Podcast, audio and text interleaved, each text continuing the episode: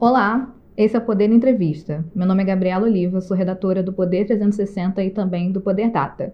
Quem conversa conosco hoje é o ex-ministro da Saúde, Luiz Henrique Mandetta. Muito obrigada pelo seu tempo, Mandetta. Eu que agradeço. E para começar a nossa entrevista, eu gostaria de falar um pouco sobre a situação da Covid no Brasil.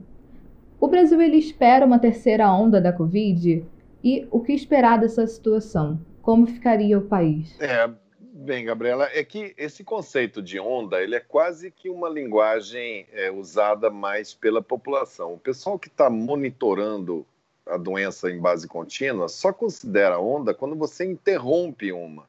Vamos supor que a gente tivesse zerado o número de óbitos e depois estivesse voltando a crescer. Aí isso seria uma nova onda. Nós praticamente batemos nessa chamada segunda onda a quase 4 mil óbitos chegamos em torno de 1.800 e voltamos a subir. Quer dizer, ela é uma continuidade ainda desta segunda, como as pessoas chamam, que nunca teve também, é, nunca conseguiu zerar entre aquela primeira e a segunda. A diferença é que, como a gente está vacinando de cima para baixo, nós começamos com o pessoal acima de 100, 90, 80, 70, Estamos agora com, eh, eh, nos esforçando para fazer a segunda dose no pessoal de 60 e estamos vacinando com a primeira dose pessoal de 50. É, a doença migrou para essa faixa etária de 20 a 55 anos. E esses pacientes, quando complicam, eles permanecem muito tempo em CTI. Então, você tem, embora um menor número de casos em idosos, você tem para o mesmo número de leitos que você usava para atender os idosos da primeira fase, você tem agora um número grande de pessoas que permanecem muito tempo. Então, eu não acredito muito naquela, naquela explosão de casos como foi nessa segunda, com 4 mil óbitos por dia. Mas um aumento progressivo, a gente vai aumentar o número de óbitos, vem junto a sazonalidade, que são as, as síndromes respiratórias do inverno, a gente vai passar por um estresse, esse sistema só vai começar a se acomodar quando a gente chegar lá pelos meses de outubro, novembro, que tiver é, e, e tiver conseguido vacinar essa faixa etária. Com um grande receio, um grande medo, um grande temor que a gente tem sobre a infantilização da doença, que é o aumento da doença no zero a 20 anos. Os Estados Unidos já começa a admitir vacinação de 12 anos para cima, está estudando se vai abaixar de 12 anos para baixo, porque se o vírus fica só com essa faixa etária disponível a ele, você pode ter um surto, você pode ter uma onda de 0 a 18 anos. Então, ainda temos um bom trecho a percorrer e devemos passar, sim, por um estresse do sistema de saúde agora no mês de julho e agosto. A mudança no Plano Nacional de Imunização por faixa etária representa um avanço nesse sentido? Não, ela precisa, ela precisa vir pelo risco. Então, os primeiros, os que mais, eh, os mais afetados, os que tinham a maior letalidade, era naquela faixa etária 60 anos para cima. Depois tinha que vir a comorbidade, que são as pessoas que têm doenças crônicas, deficiências, problema cardíaco, renal, é, doenças imunológicas, independente da idade. Uma pessoa de 25 anos que tem lupus, que toma medicamento para lupus, ela tem um risco muito elevado, muitas vezes maior do que uma pessoa de 55 anos é, que não tenha comorbidade. Então, a segunda etapa é comorbidade. A terceira etapa, aí entra na faixa etária sem comorbidade vai descendo por faixa etária. Se tivéssemos em condições normais, nós estaríamos fazendo essa vacinação em paralelo, que é como a gente tem cultura de fazer. A gente chama as pessoas e fala: venham tomar a vacina é, da gripe. Então, elas vão todas, a vacina já está lá para fazer 80 milhões de doses em 30 dias, como a gente fez no ano passado. Agora não, fica essa coisa. Hoje tem vacina, amanhã não tem vacina. É um pouquinho, vamos, vamos continuar. Amanhã é 53, aí depois fica 3, 4, 5 dias, 53, 52 ela é uma maneira, nós somos reféns a uma decisão equivocada que o Brasil tomou nessa época, o ano passado, ao não adquirir as, as, as vacinas, porque caso tivéssemos adquirido, estaríamos na mesma situação dos Estados Unidos, ou melhor, porque o nosso sistema de vacinação é melhor que o dele. Falando um pouquinho sobre essas decisões é, do governo em relação à pandemia. O Poder Data, que é a nossa divisão de pesquisas do Poder 360, tem feito avaliações frequentes a respeito da popularidade do presidente Jair Bolsonaro, do trabalho dele. A reprovação é, tem ficado consistentemente acima dos 50%. É, como você avalia esse número e por que você acha que essa taxa tem ficado tão consistente acima dos. Ah, isso é fruto das, das ações e, e, decisões que ele tomou e toma diariamente. Elas são sempre no sentido de mudar artificialmente a verdade dos fatos, criar factoides, criar é, é, crises para que ele seja a alternativa da crise. É carne aos leões todos os dias. Ele não não para de tentar achar uma narrativa para essa tragédia. Então, as pessoas já estão é, vacinadas contra esse modo Bolsonaro de fazer política por rede social, dando carne para esses xiitas que ficam o dia inteiro ali repetindo é, e são seguidores fiéis. Então, ele está mantendo esse cercado de seguidores fiéis, porque o homem normal, o bom senso, a pessoa que, que quer é, trabalho, que quer ciência, que quer que a coisa ande, que quer que a economia volte e percebe claramente que as decisões dele são equivocadas, esse é, não o quer de volta, não, não quer mais escutá-lo. Quem tem mais de 50% de rejeição, e veja bem, é uma rejeição pelo que ele é. Se você perguntar qual é o motivo da rejeição, é, para muitos é inflação, pra, mas o grosso das pessoas é pela falta de cuidado com as pessoas, é pela maneira bruta de tratar todo mundo, a imprensa, as mulheres, as minorias, o desdém que ele tem é, em cima das pessoas que faleceram de Covid. Então, todas essas frases, essas barbaridades, quando você faz uma pesquisa qualitativa, a população toda sabe. É, falou que quem morrer não é para ficar de mimimi, que é uma gripezinha, que o brasileiro tem que ser estudado porque está no esgoto, esse tipo de coisa já está devidamente precificado, já está devidamente debitado na sua maneira de ser e, e, e esse, essa conta vai ser debitada nele com certeza nas eleições. É, o senhor falou um pouco sobre os erros do governo Bolsonaro em meio à condução da pandemia. Quais foram, é, se você poderia descrever e caracterizar, os maiores erros do governo em meio à pandemia? O primeiro erro é ele não ter escutado a equipe que ele pediu que se montasse.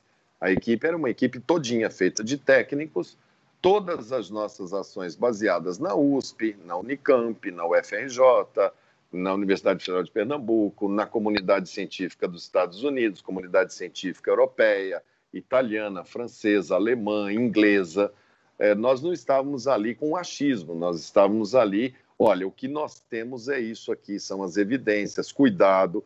É, quando ele começa a se tomar as suas atitudes por causa de argumentações de pessoas de nível científico muito baixo, é, sem nenhum tipo de, de preocupação em checagem, e ele pega aquilo dali para fazer política, aquilo é um erro magistral.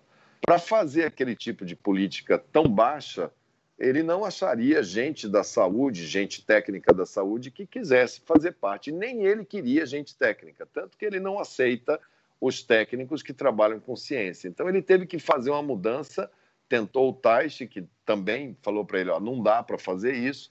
Aí colocou lá, fez uma intervenção militar no Ministério da Saúde, desastrosa, perdida, sem nenhum tipo de métrica lógica, nada somente para ficar calado, para não ser ministro, enquanto aquelas teorias absurdas é, de tratamento precoce, de não vamos vacinar, de vamos fazer efeito rebanho, enquanto aquilo dali que era da cabeça e da lavra dessas pessoas que não têm profundidade científica estavam acontecendo, negligenciando o que estava acontecendo nos hospitais no dia a dia das pessoas, a ponto de não adquirir vacinas. É uma coisa impensável qualquer pessoa, mesmo uma pessoa que não seja da área, a maneira como o ser humano lidou com o vírus durante o século XX inteiro, as vacinas foram a maior arma de redução de mortalidade, de, de tudo que. Varíola foi extinta, pólio foi controlada no mundo com é, com vacina. Enquanto bactérias, nós tivemos como grande avanço os antibióticos, no caso dos vírus, foram as vacinas. Então, era óbvio que a saída seria pelas vacinas, o mundo inteiro sabia, todas as academias mundiais falavam vai ser via vacina. Quando você começa a ter a possibilidade de negociar a vacina, o Brasil vai na contramão e fala: não, eu vou usar cloroquina. Aquilo não tem a menor cabimento em nenhum lugar que tenha um mínimo de ciência, um mínimo de pessoas é, esclarecidas. Aquilo foi um erro monumental. E depois, sistematicamente, os erros correlatos. A falta de uma campanha de comunicação. É como se nós tivéssemos tido uma epidemia como tivemos da AIDS nos anos 80. Era muito difícil você falar sobre é, é, preservativo, relação sexual, uso de droga injetável, mas a gente fez campanhas em televisão, em rádio, em outdoor, em colégios, para falar para as pessoas usarem preservativo, para falar para as pessoas não compartilharem seringas. Nós fizemos um movimento em, relação ao, ao, à hemorrede brasileira, mas a comunicação muito clara do que é que está acontecendo nunca foi feita pelo governo. Ele sempre trabalhou né, fazendo com que as pessoas não tivessem em quem se amparar para a tomada de suas decisões. Isso é um erro muito grande em epidemia, você perder a comunicação com a sociedade. Depois, uma decisão política de acusar todos os governadores e todos os prefeitos pelas ações realizadas é, para enfrentar a pandemia, sob o argumento de que ele, entre a saúde, entre a vida e a economia, ele ficava com a economia. E que os eh, governadores e prefeitos estavam atrapalhando a economia porque queriam salvar vidas. Isso é um erro absurdo, porque tanto ele errou que a economia está semi-paralisada, poderia já estar a plenos pulmões, se tivesse ido pela vacina, pela ciência, a gente já estava vacinado, a gente já estava abrindo, como a Inglaterra está abrindo, como os Estados Unidos está abrindo, como o mundo ocidental está abrindo. Então, uma cascata de erros, a falta de testagem, abandonaram a testagem, largaram os testes para apodrecer aí no depósito de São Paulo, é, não fizeram é, notas técnicas para a, a, a, manipulação dos pacientes, romperam com a telemedicina para dar suporte ao CTI, enfim, aí vem um corolário de erros menores, mas os capitais que eu diria seriam esses: acabar com a equipe técnica e não adquirir vacinas. E como você avalia a sua passagem pelo Ministério da Saúde? Você se arrepende de algo? Foi importante para o SUS, porque 2019 foi um ano que a gente reforçou muito a atenção primária, reforçou muito a questão de toda a rede SAMU, é, melhorou muito as condições que a gente tinha encontrado a rede. Foram passos muito importantes que melhoraram um pouco a performance do sistema em 2020. E na pandemia propriamente dita, eu acho que eu consegui, por um, um, um tempo, dar as informações, transmitir para as pessoas a gravidade do que estava pela frente, que foi o que permitiu que as famílias construíssem as suas linhas de defesa que são construídas dentro das suas casas. Foi a sua mãe quem organizou na sua família como é que ia atender a sua avó, a sua tia, como é que ia organizar, como é que ia é, segurar o ímpeto do adolescente, como é que ia, pelo menos, tentar proteger o homem que tem que ir trabalhar, ou ela que tem que ir trabalhar, o uso do álcool, da máscara. Aquelas informações foram muito preciosas para que a primeira linha de defesa contra uma doença infecciosa pudesse ser construída pelas famílias. Depois, o passo seguinte, acho que foi uma preparação muito boa para aquela chamada primeira onda, como vocês chamam. É, não faltou oxigênio, não faltou medicamento. Nós fizemos o recurso chegar e os estados fizeram, cada um a seu modo, dentro do seu planejamento, o aumento do número de leitos. Nós não tivemos morte por desassistência naquela primeira, chamada primeira onda, à exceção de Manaus, que não se preparou porque acreditou naquela teoria que lugar quente não teria doença. Mas, de uma maneira geral, a gente comportou bem nos meses de junho, julho e agosto do ano passado. A ponto dessa equipe inexperiente que assumiu, eu acho que eles acharam que a doença era daquele jeito e que não precisava fazer nada. Porque, na verdade, tudo tinha sido feito meses anteriores. Aí eles relaxaram, a doença fez o seu ciclo e eles deixaram e a doença explodiu. É, a falta de preparo para entrar na segunda onda, onde faltou oxigênio, faltou remédio, faltou médico, faltou leito, é fruto de que eles não tiveram que preparar a primeira. A primeira foi preparada por aquela minha equipe que estava no Ministério. Falando um pouco sobre essa questão do Pazuello, que recentemente foi a manifestação é, um Bolsonaro, o Exército decidiu, o Exército decidiu não puni-lo. É, o Exército atribuiu o sigilo de 100 anos no processo sobre a ida do Pazuello em um ato com o Bolsonaro, em toda essa questão. É, como o senhor avalia essa decisão e o impacto dela sobre a instituição militar? Eu tive um, uma curtíssima passagem no Exército Brasileiro. Os médicos, eles são convocados. Eu fui convocado como médico a servir o Exército. No, logo que eu terminei a minha residência, minha especialização em ortopedia, eu servi um ano. Entrei lá como aspirante, saí como, fui promovido a tenente, saí como segundo tenente. E o pilar daquilo que eu vi lá dentro, da maneira como eles funcionam, o pilar lá é hierarquia e disciplina. Eles não têm outra fórmula para lidar com aquela quantidade enorme de, de homens armados, cada um dono da sua vontade, da sua maneira de raciocinar sobre diferentes temas, onde eles têm um código. Eu me lembro que eu cheguei lá e eles falaram: esse aqui é o regulamento. Até, até a a, a maneira do, da fivela do cinto ser apertada está dentro do regulamento. O sapato, o número da calça, a fivela, tudo tem um regulamento. Se você sair desse regulamento, a estrelinha do seu ombro estiver torta, você pode ser punido por um ato de indisciplina. Eu imagino o que deve ter passado na cabeça desse alto comando, porque quanto mais alto é a patente, pior tem que ser mais duro, tem que ser o ato de correção da indisciplina, porque ela contamina tudo para baixo. Então, se um tenente faz um ato de indisciplina e não é punido, você contamina os sargentos, os cabos, os soldados e assim sucessivamente. Quando um general comete um ato de indisciplina, o alto comando tem que se manifestar. E isso deve ter sido para eles, para eles não terem se manifestado, para eles terem se calado, é porque alguma outra força muito grande se contrapôs a essa força natural de hierarquia e disciplina. E aí as especulações começam a existir. A especulação de que, ah, se ele tivesse feito a punição, o presidente iria perdoar e o ministro do Exército teria que ser trocado e o ministro da Defesa teria que ser trocado, quer dizer, você teria uma outra crise militar.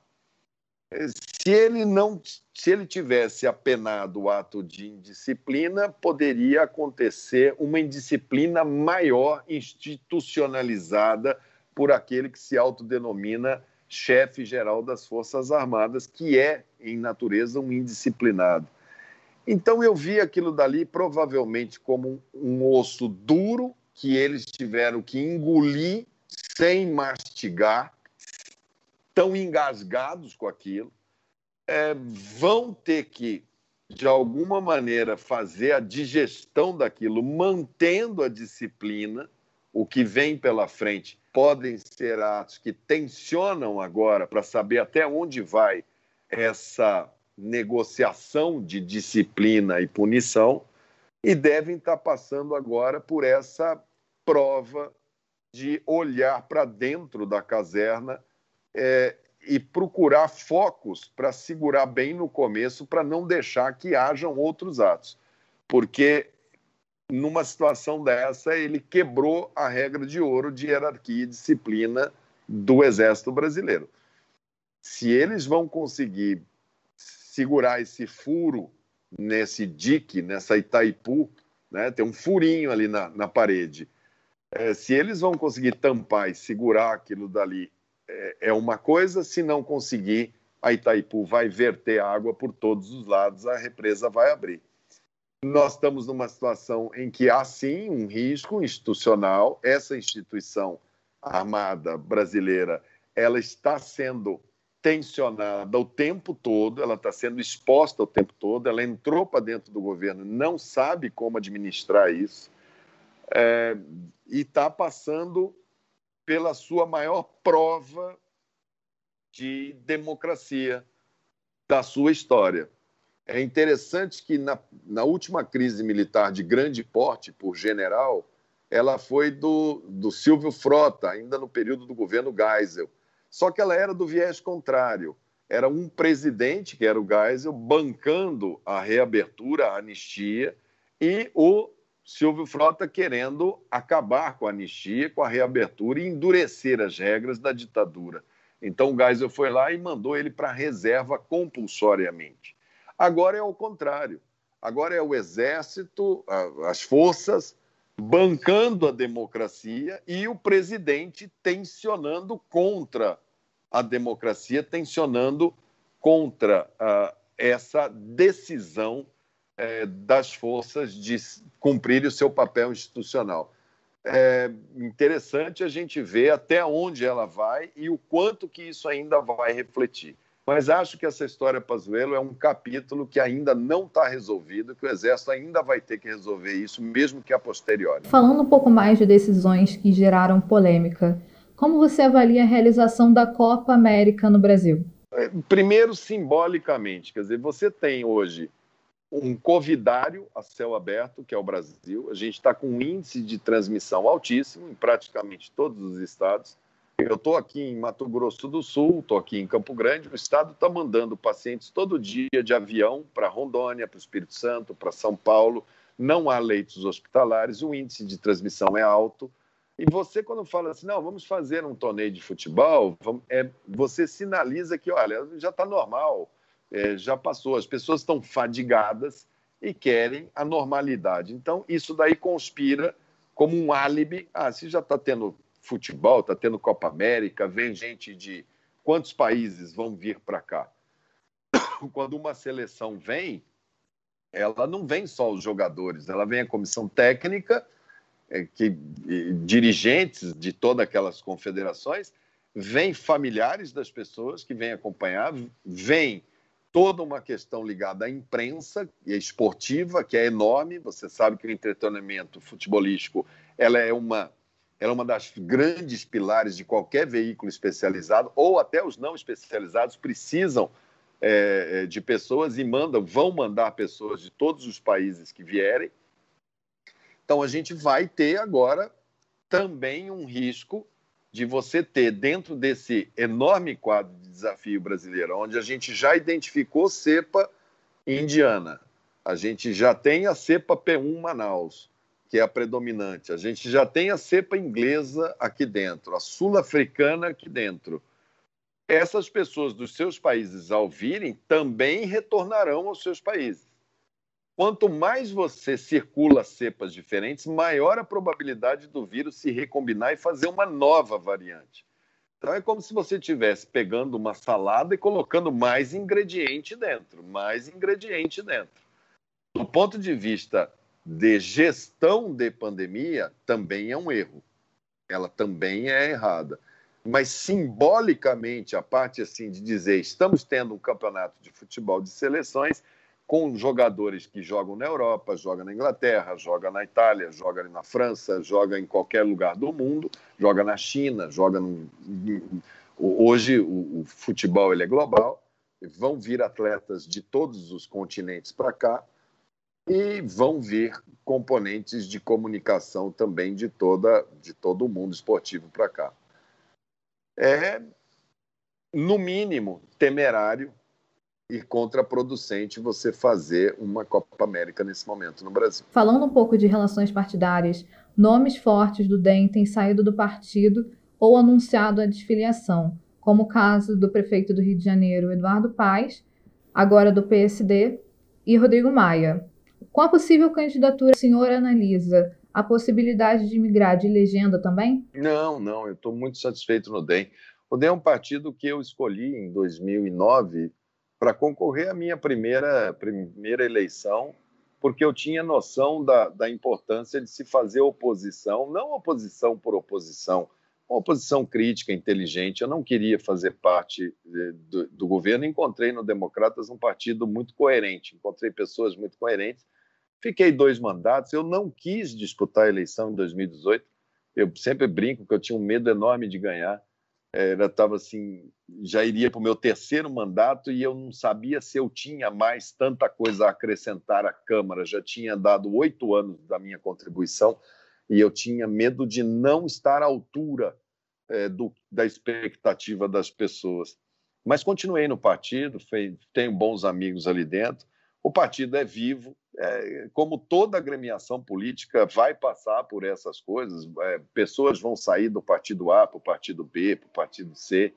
É, o Brasil vai basicamente se dividir é, entre três grandes correntes políticas: aqueles que vão para o lado do, do lulopetismo e aqueles que vão para o lado do bolsonarismo e aqueles que não vão é, se identificar com esses dois com esses dois caminhos e irão ter energia e irão querer fazer parte da construção de um caminho novo. E isso, no, no ponto final, a gente vai ver o ponto de equilíbrio. Eu lamento muito a saída do tanto do Rodrigo Maia quanto do Eduardo Paes, mas respeito, acho que eles devem ter tido os motivos é, pessoais dele, muito mais ligados às suas lógicas estaduais, principalmente o Rodrigo, ele teve que sair a reboque do Eduardo Paes, que é hoje o padrinho político dele, e o Eduardo Paes, provavelmente, porque está vendo dentro da eleição estadual é, o caminho mais ligado a outras candidaturas que não sejam aquelas que. Acho que o Rio de Janeiro vai ficar muito polarizado entre esses dois mundos, então acho que ele está escolhendo o caminho dele. É, não gosto muito dessa coisa de mudança de partido, sabe? Eu acho que eu sou sempre as pessoas com quem eu trabalho, pessoal que trabalha comigo, é tudo tem 30 anos que trabalha comigo, 25 anos que trabalha comigo. É, eu sou casado com a Terezinha há 31 anos, é, é, tenho três filhos maravilhosos. Tem dias bons, tem dias ruins, mas a gente está sempre construindo e reconstruindo. E eu acho que partido, no momento, eu não tenho nada, não tenho, não tenho nenhuma força, não tenho nenhum motivo que me, que me retire da crença de estar num partido extremamente responsável do ponto de vista de gestão pública, com uma escola de administração muito forte, com excelentes exemplos de gestores capacitadíssimos. A, passagem do Neto na prefeitura de Salvador é um primor de administração pública. O Greca em Curitiba é um primor de administração pública. O Caiado está fazendo um trabalho maravilhoso em Goiás de recuperação de um estado quebrado. É, o Mauro no Mato Grosso também. O Jean em Florianópolis está fazendo um trabalho maravilhoso, deve concorrer ao, ao, ao governo do estado de Santa Catarina. É, são pessoas normalmente extremamente comprometidas com a coisa pública. Eu gosto muito do ambiente do Democratas. Eu não respeito todas as agremiações partidárias, não as conheço a fundo, mas dificilmente eu estaria dentro de um partido que desse tanta tanta capacidade de argumentação interna e que não tem dono. Não é ninguém é proprietário do partido. É um partido muito vivo, de muitas discussões. Agora é natural, movimentações acontecem, acontecerão, outros sairão e outros virão. Né? É, outros virão. Isso vai ser vai ser a tônica desse semestre. O presidente do Senado, Rodrigo Pacheco, ele também vai sair do partido? Eu não, não saberia lhe responder. Nas últimas reuniões que eu tive com ele, não. Acho que ele tem um, sabe muito bem o trabalho que foi feito por todos os partidos para que ele pudesse presidir é, uma casa tão importante como é o Senado da República. Isso tem um equilíbrio ali dentro. Esse equilíbrio é um equilíbrio que é, demanda dele muita responsabilidade na gestão desse equilíbrio, para que ele não se coloque numa posição é, de desequilibrar é, é, as estruturas de forças ali dentro. Não vejo ele desconfortável em nenhum momento dentro do partido, pelo contrário, o vejo sempre participando de todas as discussões internas de uma maneira, uma voz muito, muito ponderada, é, um olhar muito, muito sereno. É, mas é uma, uma, uma leitura que às vezes você pode estar fazendo em função de possível pré-candidatura a presidente ou a governo de Minas Gerais, que eu acho que isso daí é uma coisa de fórum íntimo dele aí você teria que, que auscultá-lo. Mas do ponto de vista partidário, não. Do ponto de vista partidário, eu acho que ele está bem confortável. Sobre esses nomes que eu citei, de Eduardo Paes, Rodrigo Maia, é, você avalia que existe algum, algum abalo na identidade do DEM sem esses nomes? Não, não, não.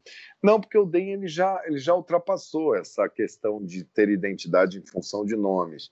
É um partido que tem uma organicidade muito grande, tem uma juventude muito forte, é um partido de, de, que, que tem as suas teses econômicas em todos os debates, elas são colocadas. Ele tem, é, ele tem um caminho a percorrer, então ele já tem, ele não é um, Democratas ele não é um amontoado de gente, ele é um partido que tem princípios, princípios tributários de um Estado mais leve, mais necessário, um partido que entende as minorias e as respeita eh, e precisa que elas tenham toda a sua dimensão. Eu, por exemplo, estava lá pelo Democratas, eh, na, fui presidente da Comissão de Seguridade Social e Família, montei a frente parlamentar da pessoa com deficiência, que é um, um, um tema extremamente importante, ao mesmo tempo que eu tenho dentro do partido um ruralista, eu tenho uma pessoa de segurança, eu tenho uma pessoa, é um partido muito plural. Né? Você pega a professora Dorinha, que fez agora toda a relatoria do Fundeb, de toda, de toda a reestruturação da educação, ela é uma referência em educação. Então, eu acho que nomes, nomes passam e o partido fica. Ele vai sendo remoçado, ele vai sendo renovado, outras pessoas chegam, dão uma cara ao partido, colaboram com o partido outras vão embora. Né? O Rodrigo Maia me pareceu mais uma questão relacionada àquele ambiente Câmara, aquele processo da aquele processo da, da, da eleitoral interno que ele ficou é, numa situação política muito ruim ali dentro e apontou as suas, as suas baterias para dentro do partido, quando, na verdade, ali ele tinha que fazer uma análise de todo, do conjunto da obra e não, do, não somente do Democratas. Nesse novo momento, é, em que lideranças o DEM pode se sustentar? São multilideranças, como o senhor falou, é, baseadas nessa diversidade do partido? Acho que sim. Aqueles nomes que eu te falei, os dois governadores, que são muito atuantes, são muito bons. É, as prefeituras de capitais, que são prefeituras que têm muita, muito reflexo nacional. As cidades médias, que estão indo muito bem geridas também pelo Democratas é, a, a, minha participação no Ministério da Saúde também é uma, uma participação que, que dentro do Democratas é muito bem avaliada, muito bem recebida. É, a presidência do Senado, ocupada pelo Rodrigo Pacheco, a, a, então presidência do Senado do Davi Alcolumbre, a então presidência da Câmara por cinco anos do Rodrigo Maia, foi o Democratas que deu todas as condições para ele poder ser presidente da Câmara algumas conquistas foram realizadas. Então, acho que o, o Democratas ele, ele se apoia na sua história e nos seus quadros. Você acha que o partido ele deve estar mais ao centro ou mais à direita? Eu acho que essa, essa, essa, essa convenção que as pessoas gostam de centro, direita, esquerda, ela é meramente, meramente acadêmica. É, para as pessoas, isso não quer dizer absolutamente nada, nem direita, nem esquerda, nem centro. A gente tem que ser aquilo que a gente acredita. A gente acredita sim que a educação é a principal maneira, ferramenta para se pagar essa dívida social absurda que está aí. Se isso é verdade, se a gente acredita, nós vamos ter que ir igual uma pessoa sedenta vai em direção a um copo d'água. Nós temos que ir muito forte. Você pega a época que o ministro Mendonça Filho lá estava, que nós fizemos uma reforma do ensino médio, nós temos que acelerar, aprofundar e medir e levar essas pessoas para o ensino de período integral. Isso, não, isso é ser de esquerda ou é ser de direita? Se a gente acredita, como eu digo sempre, que o SUS é o caminho para você dar cidadania, que o Pacto Federativo está vivo ali dentro, que ali é o observatório, é ali que estão as diferenças, é ali que a gente testemunha a morte maior de negros, é ali que a gente testemunha a violência contra a mulher, ali que a gente testemunha o abandono do idoso, ali que a gente testemunha a falta de alfabetização e a dificuldade para ler uma receita. Então, se a gente acredita no SUS, acredita na atenção primária, isso é ser de esquerda ou é ser de direita. Se a gente vai partir para fazer uma atenção primária de qualidade, como a gente estava começando a estruturar. É... Se a gente acredita que as pessoas não é, têm direito à terra e foram alocadas na terra, por que deixá-las em verdadeiros abandonos na terra?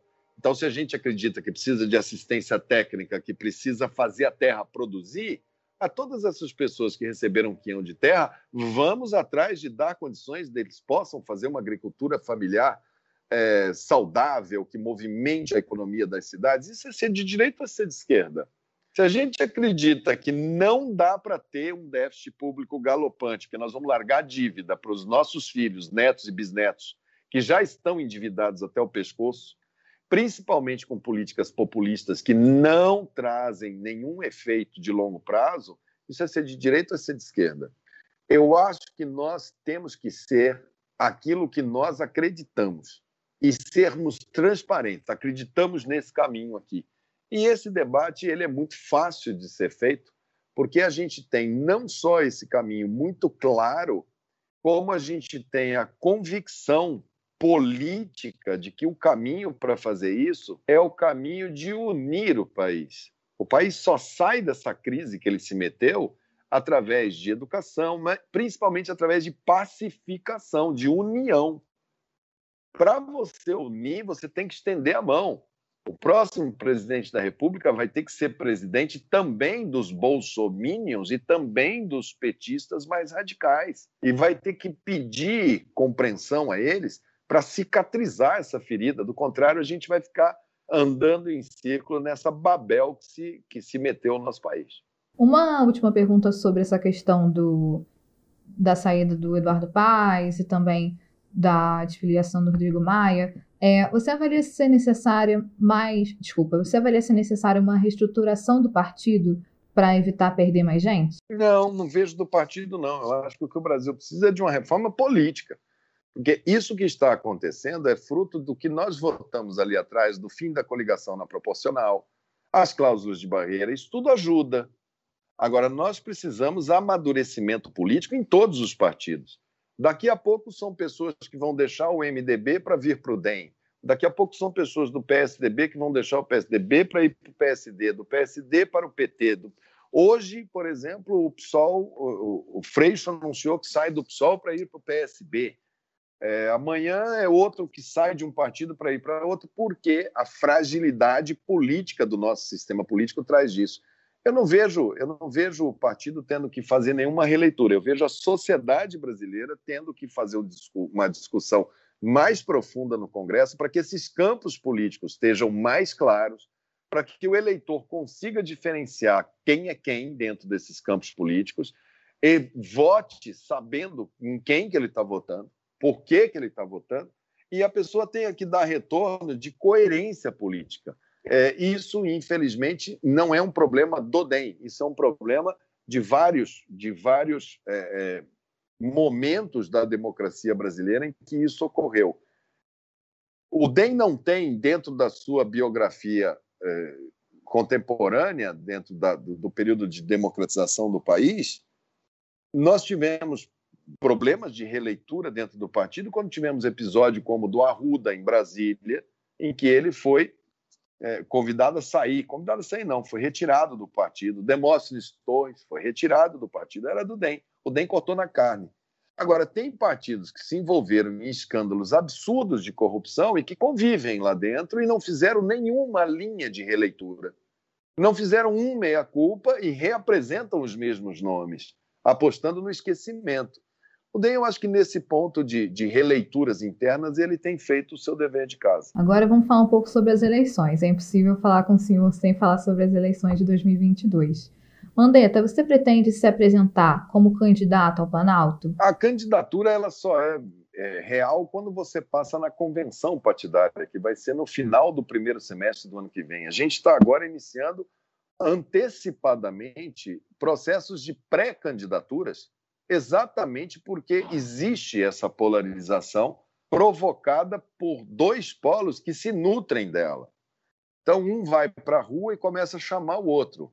Aí eles combinam. Então, esse final de semana vai você, no outro vai eu. Aí um fala: não, mas foi pouca gente no seu, tem que ir mais. Aí vai, ó, foi pouca gente. Eles se nutrem. É ódio nutrindo ódio. E as pessoas sensatas, as pessoas que não querem, que estão vendo que isso não vai não vai nos levar a campo nenhum, elas normalmente estariam agora preocupadas em discutir os problemas do país e organizar quais são as soluções possíveis, para não fazer promessas vãs. O que, que pode ser feito? Até onde a gente pode ir com essa presença do Estado, do tamanho que está, e em que áreas que ele tem que aumentar e onde que ele não precisa existir. Isso era o que a gente deveria estar fazendo agora. Mas como existe essa polarização se nutrindo, essa, esse parasitismo, onde um se nutre do outro, acaba fazendo com que a gente tenha que começar a antecipar essa questão de pré-candidaturas para poder existir. Eu sou contrário a pré-candidaturas.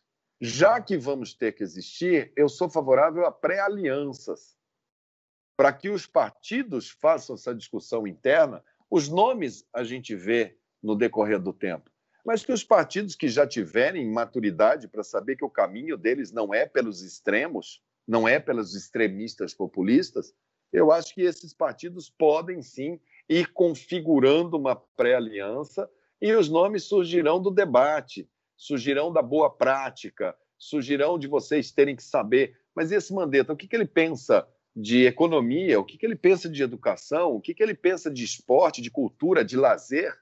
É, qual vai ser o papel da universidade num eventual governo? Qual vai ser o papel da atenção primária? Por onde que o SUS vai? Como é que a gente quebra essa, essa polaridade é, maniqueísta de ou é preto ou é branco, como se coloca é, hoje? A pessoa não pode chegar e falar que ela não apoia o lado A porque imediatamente ela é rotulada como B. Peraí, não é assim.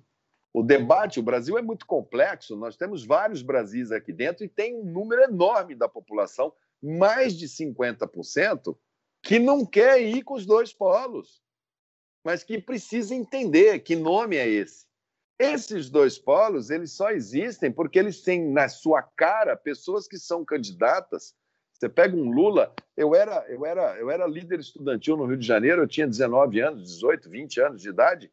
O Lula já era candidato a presidente lá atrás, 1985, 86. Se tivesse eleições diretas, naquela depois da direta já, ele já ele ali ele já fazia campanha para presidente e fez campanha durante esses anos todos, exerceu a presidência da República. O Bolsonaro ele vem fazendo campanha para presidente desde 2014, ganhou a eleição e está em campanha desde a hora que ele tomou posse. Então é óbvio que você tem aqui um número, nomes de pessoas bem avaliadas, muitas muito bem avaliadas, mas com baixo, é, baixo perfil de conhecimento do eleitorado, porque vão começar a fazer esse debate agora. Mas será apenas desse grupo de pessoas que serão capazes de apontar futuro. Um é jogar para o passado, o outro é esse presente amargo que a gente está. Agora, esperança, frente, coisa séria, estudo, vamos pela ciência, vamos representar esse país no mundo com uma cara boa, vamos conversar com todas essas, essas desigualdades brasileiras absurdas. Vamos parar de achar normal que o brasileiro tenha que se submeter a uma via crucis para ir para casa, sem acesso, sem transporte, sem esgoto, sem saneamento, sem segurança. Um Rio de Janeiro onde eu estudei, onde, da onde você é, dividido em milícias que já deram crias para dentro de, de, de assembleias, de eleitorais, em tudo você tem hoje um Rio de Janeiro fragmentado. Como chegar com o poder do Estado? Como devolver o Rio aos cariocas para que eles possam gerir o seu futuro? Um Nordeste que está ali pedindo e implorando por políticas que garantam não assistência que perpetue a miséria, mas a presença do Estado que transforma, que produz o cidadão, que dê para ele as armas, já que ele é criativo, ele é estudioso, ele é curioso, ele quer ir para frente, ele é trabalhador. O que falta é você gerar um polo, um polo de tecnologia, um polo de, de, de um mundo que está indo para a revolução pós-industrial, para a revolução digital. Cadê a fábrica de startups brasileira? Cadê as grandes unicórnios brasileiros que têm que surgir? Onde é que está a política de desenvolvimento? Minas, vamos continuar é, é, com economia exploratória, vamos aumentar a nossa transformação industrial, nosso minério, nosso ferro, nosso aço. Como é que nós vamos participar dessa festa do século XXI? ou nós vamos ficar aqui um país basicamente de commodities, exportando tudo que a gente pode exportar em produtos primários para pagar tecnologia. Então, eu acho que esse vai ser o debate que a gente vai ver nessa eleição. Falando um pouco sobre essas alianças, né? Você tem conversado com algum partido, com algum político em específico? Olha, Gabriela, se eu te falar das conversas e você ter que relatar todas essas conversas num papel, você vai queimar a Amazônia para fazer celulose, porque está todo mundo falando com todo mundo. A gente conversa, eu converso com o Ciro, eu converso com o Bruno Araújo, eu converso com o Kassab, eu converso com é, a Renata Abreu, eu converso com o Marcos Pereira, eu converso com o Paulinho da Força, eu converso com o Baleia, eu converso com o Temer, eu conversei com o Sarney, eu conversei com o Fernando Henrique, eu conversei Conversei, conversei, conversei, conversei, conversei. E aqui eu te falei os que eu lembrei de cabeça, fora os que eu não lembrei de cabeça e que converso. E todos eles a gente conversa para saber as impressões, quais são as impressões, que Brasil é esse. Pega o pulso desse, desse nosso paciente chamado Brasil. Como é que está a pulsação? Está frio? Está quente? Está com febre? Está doente? Está são? Para onde que a gente vai? Como é que a gente vai? Eu tenho feito para todos eles a minha colocação no sentido de não vamos fragmentar. O momento mais do que nunca é o momento de você ter união. Se for uma conversa que ela desemboque em fragmentação, a gente prefere dar tempo para que aquele para que aquele espaço se convença e dar os elementos. E com isso as, as, as possíveis alianças, as possíveis entendimentos vão se formando. Alguns partidos amadurecem isso mais cedo, a gente acaba de fazer agora a qualitativa do DEM, a gente fez a reunião com os governadores, com os senadores, com os deputados federais. Agora vamos discutir com os deputados estaduais, com os vereadores. O, país, o, o partido é enorme, é o partido que mais cresceu nas últimas eleições municipais. As pessoas têm que se sentir partícipes disso, desse debate. Então, a, a, as conversas são gerais. Hoje não tem ninguém que não esteja conversando é, com o maior número possível de, de, de atores políticos. Você diria que o Brasil, o quadro do Brasil para as eleições de 2022, ele está polarizado? Existe chance para a terceira via? Eu acho que a chance da terceira via é enorme é, e a solução está nela, porque basta que ela não fragmente. Você, quando olha, se você pegar e for somar essa terceira via, ela ultrapassa muito os dois. As pessoas não estão é, o que você tem ali, você tem os radicais, e de um lado os saudosistas, e, além dos radicais, e de outro lado os fundamentalistas, além dos radicais.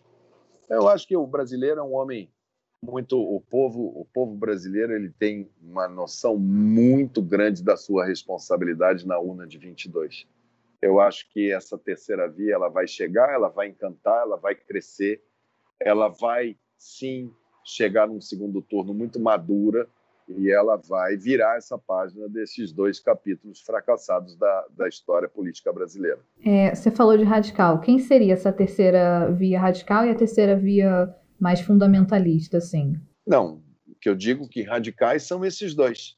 Né? Esses dois polos são radicais.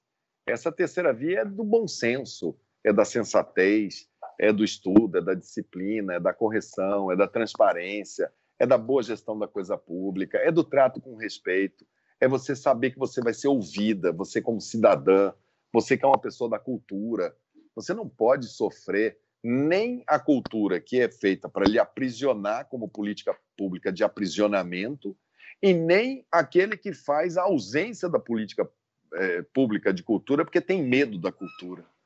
Mas a gente querer uma cultura viva, brasileira, respeitosa, esse esse caminho do respeito, do diálogo, do crescimento junto, é, nenhum dos dois polos extremos que estão aí conseguem é, sinalizar para o cidadão como um brasileiro. É, em um segundo turno, você considera apoiar algum nome já é, sondado, como João Dória, Luciano Huck, Ciro Gomes? Ah, eu acho que primeiro esses nomes, Dória, Huck, Ciro, eu, Amoedo e quem mais vier, eu espero que a gente tenha a maturidade de, tar, de estarmos todos juntos.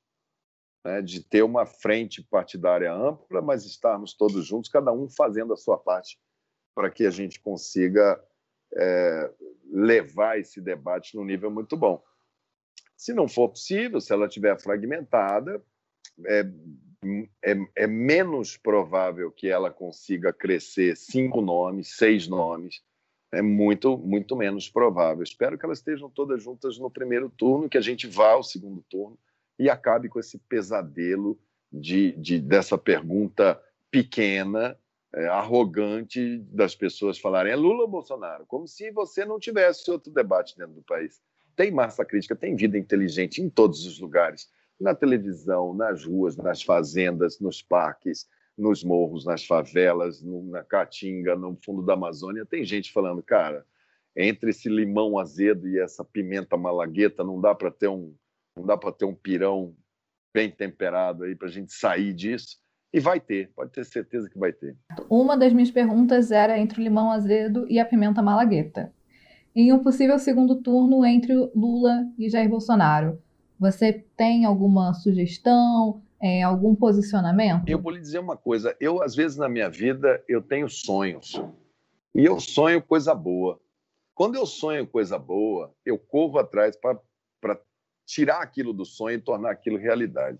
Quando eu tenho pesadelo, seja ele de que tipo for, é, que eu estou caindo de um prédio, aqueles pesadelos que a gente tem desde a infância, todo mundo sabe pesadelo que tem.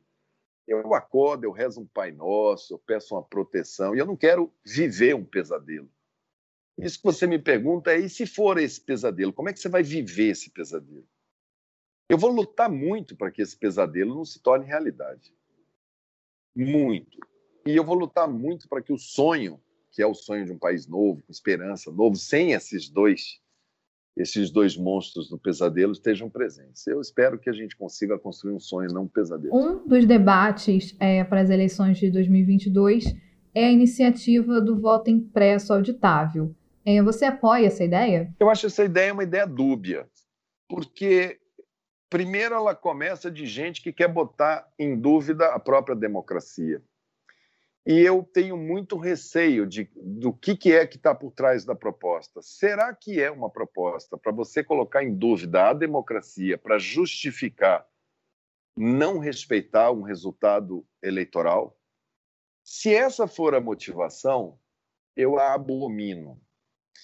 Depois tem pessoas que falam assim: não, mantém a urna eletrônica, só imprime um papel que vai cair dentro de uma urna que depois a gente conta, que é para saber se o resultado da urna eletrônica é igual ao resultado do papel, para se poder fazer uma contagem de voto. Ou seja, a democracia vai ficar mais forte. Se isso for possível, da maneira, do ponto de vista técnico, do ponto de vista de solução de informática em tempo hábil, e o custo que isso vai ter, eu não sei quanto custa isso, se é um bilhão, dois bilhões, 500 milhões, eu não sei o que, que custa isso, se é possível mudar toda essa tecnologia que está é, funcionando. A única coisa que nós não podemos é colocar as eleições sob suspeição. Para dar motivo para acontecer o que aconteceu, por exemplo, nos Estados Unidos, que tem uma democracia é, consolidada há mais tempo que a nossa e, de repente, a gente viu o presidente norte-americano falando que as eleições tinham sido fraudadas e incitando as pessoas a invadir o Congresso Nacional norte-americano para matar o presidente da Câmara. Saíram cinco ou seis pessoas mortas é, lá de dentro, com uma, um, um, um, uma mancha na história da democracia norte-americana, que conseguiu que as suas forças armadas fossem extremamente corretas, bancassem a democracia, a Suprema Corte bancou a democracia. Como seria aqui? É, isso é uma coisa que me preocupa muito, muito. Se for conversa para vir depois e falar que a urna é a causa de derrota, que vai ter essa derrota, ela é muito clara que ela vai existir. Se for para isso, nós temos que condená-la desde já. Falando um pouco de, dessas discussões né, em torno da democracia com a CPI da Covid no Senado, é, qual é a sua avaliação da CPI? Onde o senhor acha que ela vai chegar? Eu, eu, eu tenho achado muito errática, porque ela parece que está tateando. Né? Eu acho que ficar discutindo cloroquina, quem deu cloroquina, quem não deu cloroquina, eu acho que é uma coisa menor, mesmo porque O Conselho Federal de Medicina é quem permitiu que os médicos fizessem isso. Então, se tivesse que ouvir alguém, tinha que ser essa autarquia federal. O governo gastou dinheiro com isso, está mais do que provado, não precisa perguntar para ninguém. Tem 40 vídeos por dia do presidente com caixa de cloroquina na mão. Acho que eles apagaram mais de 300 vídeos de apologia à cloroquina, deram dinheiro para todos esses influências, pessoas de, inclusive de, de, de, de veículos de comunicação, para poder gerar esse, essa, essa, essa pseudo verdade científica na boca de pessoas, é, não compraram as vacinas, enfim, materialidade ela é tão, ela é fata, né? Ela é muito fata. Agora, me parece um pouco errático, só me parece ser uma coisa. Todo dia estavam falando de vamos convocar o cara da CBF para falar de Copa América. Quer dizer, uma coisa errática, ela tinha que ter mais o foco. Olha, o assunto é isso aqui, até aqui, onde é que está, o que, que aconteceu, como é que foi o uso, como é que foram as decisões. Eu acho que ela tinha que ser mais pragmática. Se ela começar a andar muito erraticamente, ela não vai cumprir os seus prazos, vai terminar com um relatório inadequado. Eu fui parlamentar oito anos, eu nunca gostei de CPI. Eu, eu não tenho essa eu não tenho essa verve de investigador, sabe, de, de, de inquisidor, não tenho. Mas acho que a gente deveria fazê-la no término da doença e não no meio. Mas já que estão fazendo agora, que pelo menos tenham foco para saber é, aonde começar, onde ir e onde terminar. Vamos aguardar, não tem, não tem como saber. E como você avalia o peso do seu depoimento na CPI da Covid? Olha, nada do que eu tenha dito ali foi novidade. Eu já tenho dito aquilo em todos os veículos. Eu escrevi um livro onde eu relato todo esse bastidor, tudo que está ali. Eu acho que ele foi um bom ponto, um bom, um bom ponto de partida para eles porque o que eu fiz ali dentro foi tão transparente, tão aberto, tão documentado, tão tudo, que eu simplesmente disse aquilo que eu é, tinha feito e o que, que eu tinha observado da reação das pessoas naquele primeiro terço da pandemia. Depois eles teriam que ter dado continuidade tentando organizar um pensamento. Eu dei ali vários elementos de que, olha, formou-se um gabinete paralelo que perpetuou durante toda a pandemia. Agora, com o fim da, o fim da, da história da cloroquina, que eles começaram a pagar vídeo, começaram a falar, eu nunca, eu nu, nunca eu sugeri o uso disso, é que ele foi se desfazendo. Mas ele tem os personagens todos lá. Eu acho que eles têm que focar, analisar. Eu acho que o meu depoimento pode ter colaborado como um primeiro, um primeiro depoimento pela franqueza, pela abertura, pela todas as perguntas é, respondidas, enfim, eu acho que por esse caminho, eu acho que, que ela pode ter acrescentado. Depois eu vi gente pedindo habeas corpus para ter o direito de mentir, aí fica difícil. E qual o impacto da CPI nas próximas eleições? Você acredita que a comissão ela vai interferir na resposta do eleitorado? Eu acho que a comissão, propriamente dito, não. Eu acho que a história da pandemia vai interferir. Porque quando você vai para um processo de escolha de uma presidência da República, você vai pensando que você vai ter, você está escolhendo o líder. Quem é que vai liderar o país? E vai apontar o caminho para o país. Os líderes, eles só acontecem, eles só são necessários, são fundamentais, quando você tem um problema real problema como uma guerra, um problema como nós vivemos no Brasil, a minha geração viveu um problema de hiperinflação que, que, que gerava miséria. O Fernando Henrique teve, o Itamar Franco, na época, teve a, a, a alternativa de fazer o Plano Real, que é o que funcionou para combater aquela inflação. É, Juscelino, que apontou a abertura do centro-oeste brasileiro, a construção de Brasília, sair do litoral, deixar de ser pequeno, ser um país continental, abrir o cerrado. Nós temos alguns marcos de líderes. Esse presidente que aí está, frente ao grande problema que afetava a vida das pessoas, vida no estrito, no, no, no que diz respeito à palavra vida, era viver ou morrer. Na hora de proteger o seu povo, na hora de ficar solidário com aqueles que tiveram suas perdas, na hora de estar do lado do SUS, na hora de estar do lado da ciência, na trincheira desse inimigo feroz que é esse vírus, Ele correu. Ele não enfrentou, ele entregou o jogo no primeiro tempo. Ele abandonou a luta, imaginando que tinha uma outra luta secundária. O que, que pode ser mais dramático do que vida ou morte? O que, que justifica a gente ser uma nação se não é para proteger a vida das pessoas que moram nesse espaço de terra chamado Brasil? Então, eu acho que isso vai ter uma, uma repercussão muito grande na avaliação desse governo e na maneira como ele lidou com isso, muito mal. Erros atrás de erros, isso vai ser muito, muito caro. Acho que ela vai sim ser tema. E como a gente termina essa pandemia, se, se tudo der certo, vacinando todo mundo, através do SUS, a gente chegar em dezembro com, com 75%, 80% da população vacinada, com os casos mais controlados, ampliando essa vacinação no ano que vem, enfim, superando esse momento, existem várias crises que estão é, por emergir.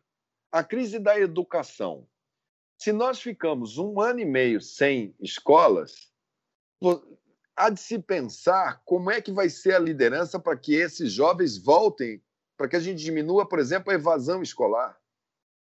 Há que haver uma grande, uma grande liderança que recupere o ambiente universitário que foi quebrado.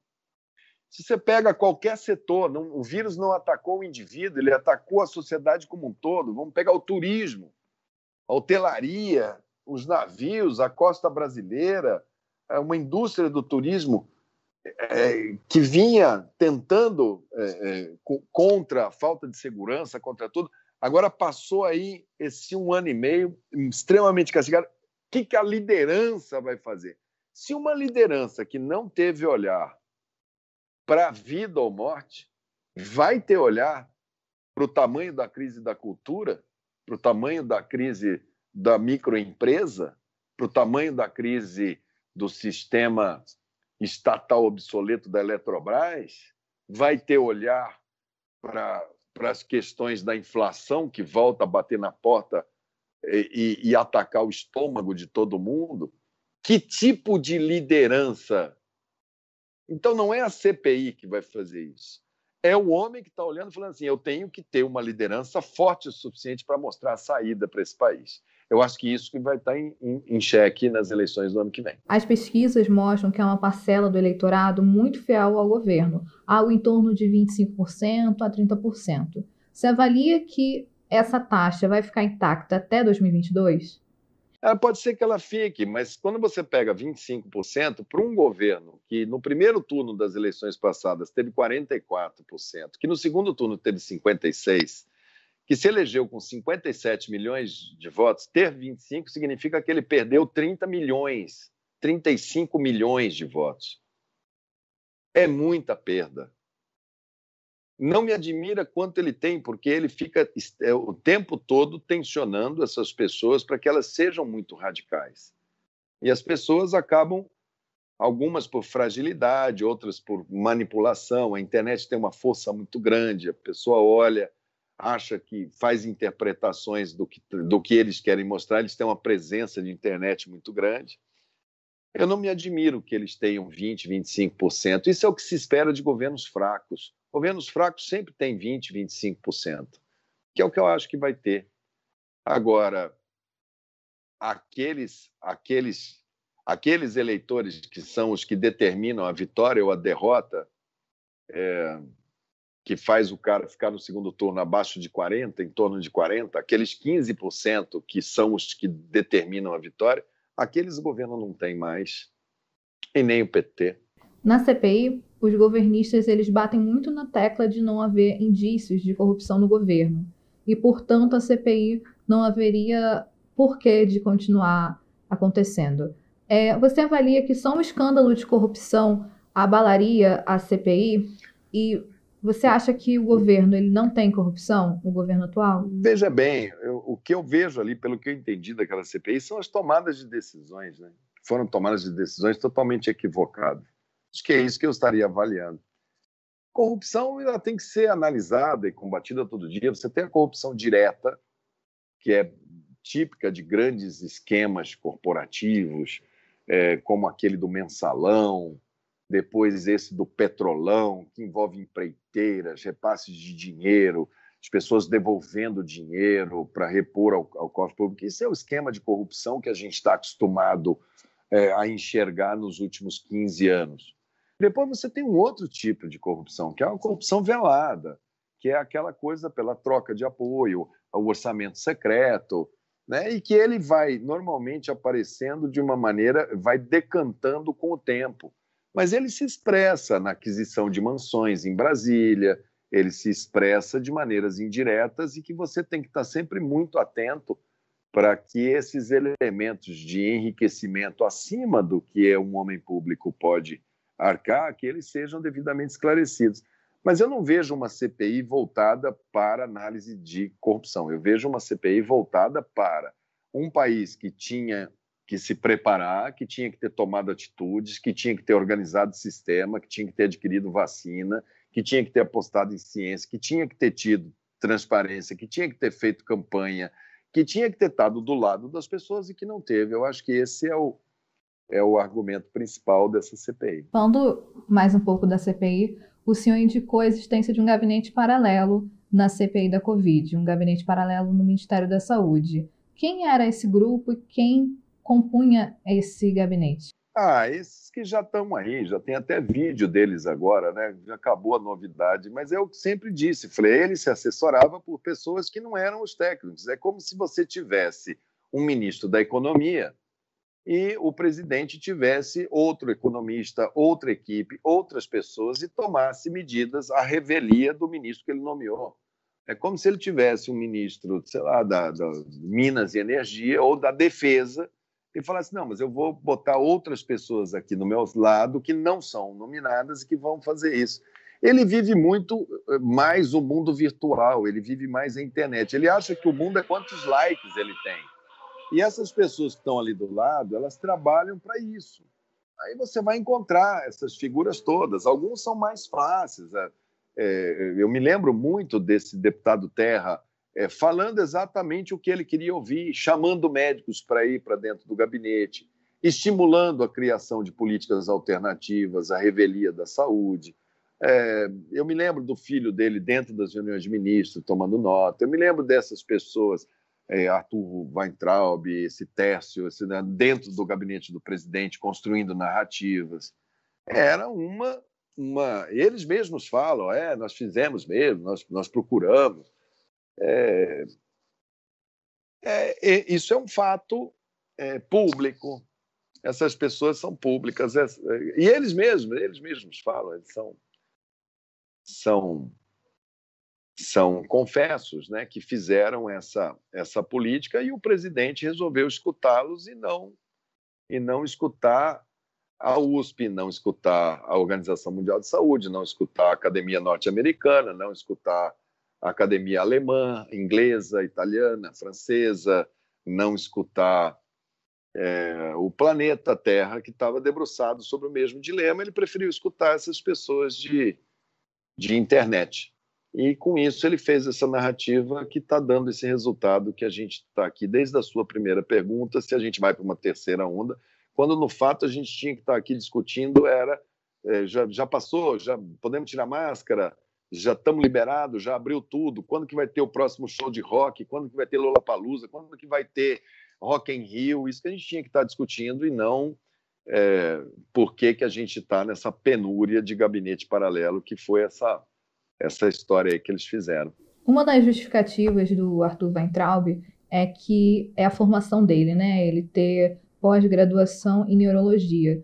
Você avalia que ele tem essa capacitação para dar esses aconselhamentos, como o próprio diz, para o presidente da República? Não, ele não tem capacitação nenhuma. É, não tem nenhuma formação capaz de poder fazer uma análise de um problema tão complexo e ninguém tem.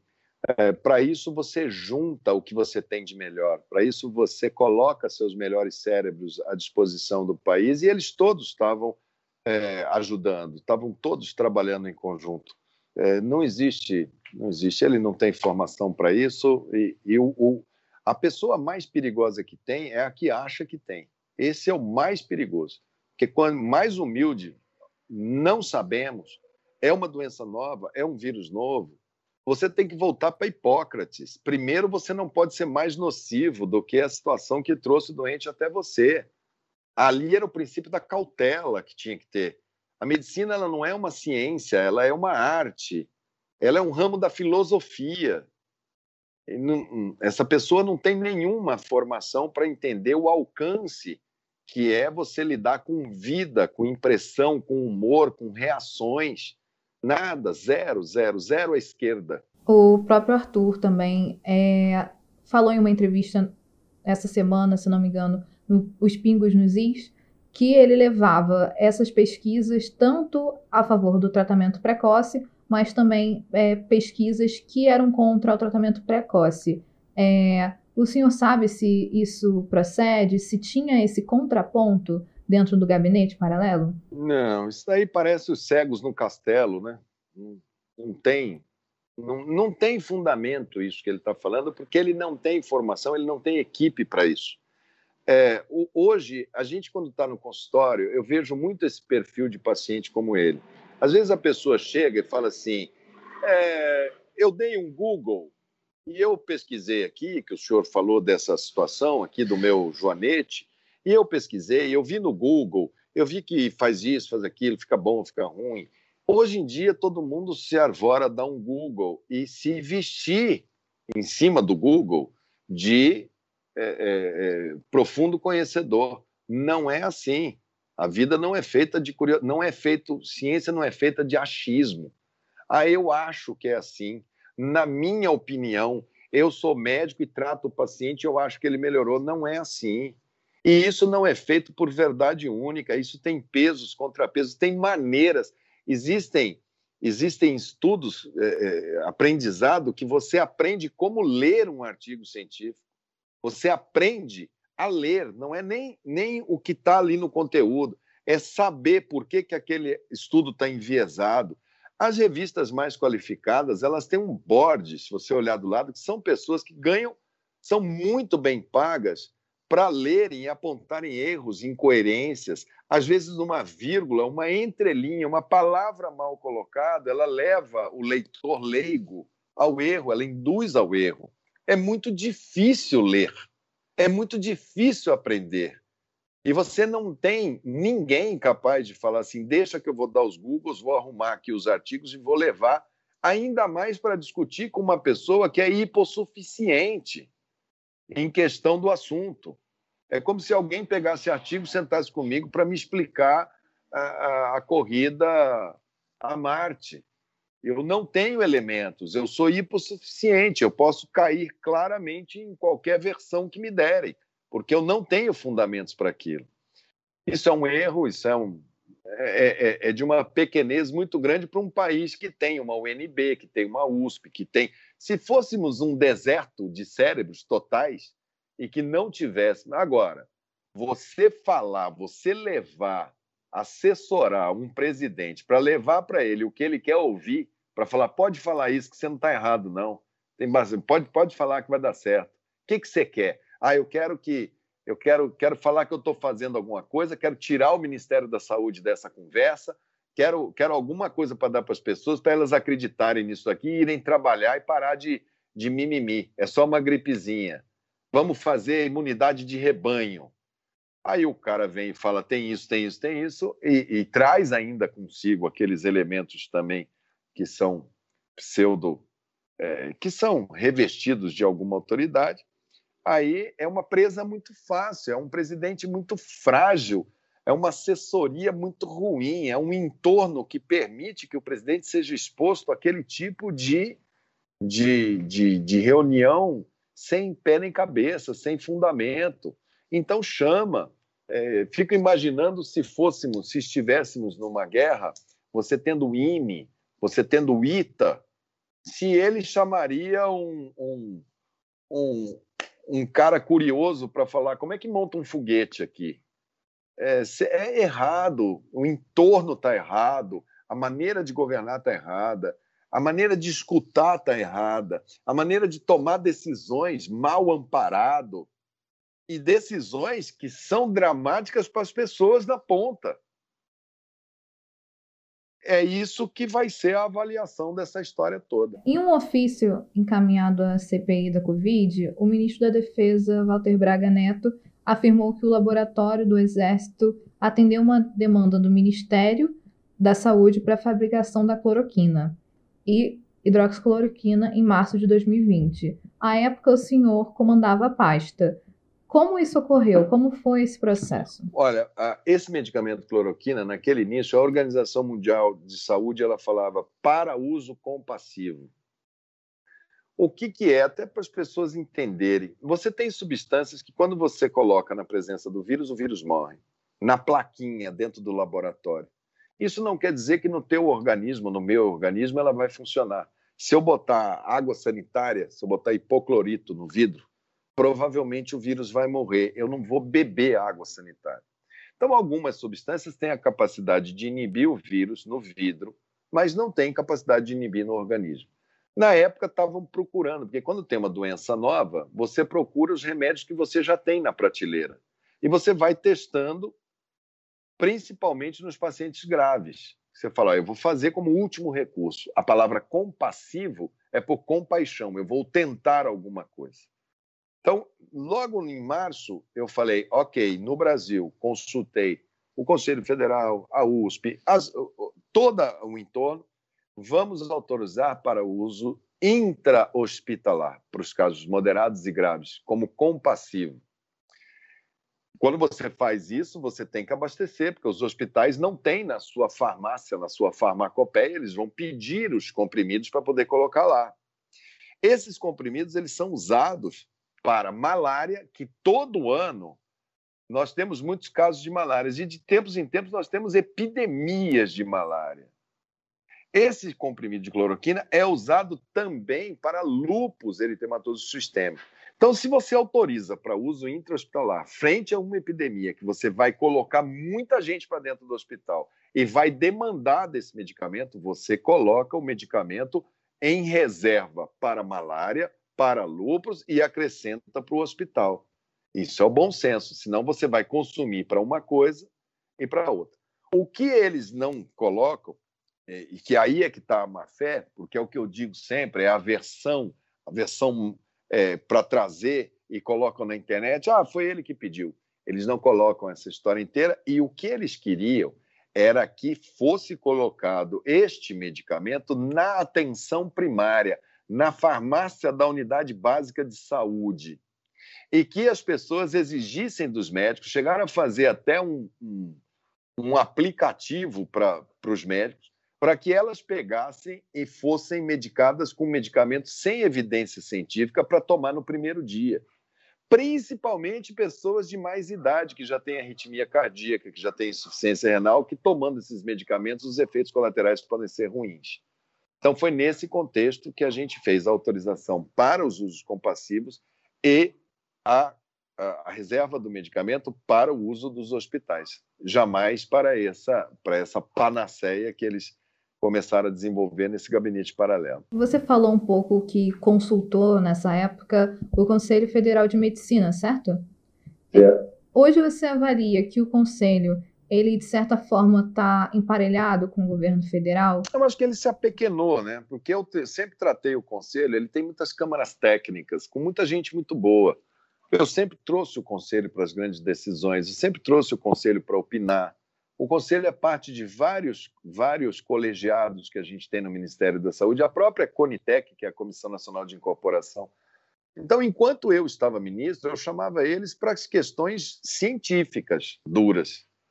Eu acho que provavelmente o pleno dele foi um pleno que ele é novo e ele não teve administração, mas eles não tiveram coragem de fazer esse tipo de esse tipo de portaria que eles fizeram é, somente depois que eu saí. Eu acho que eles tinham vergonha antes de fazer esse tipo de posição, porque eu, eu exigia deles que eles me dessem tudo com base científica.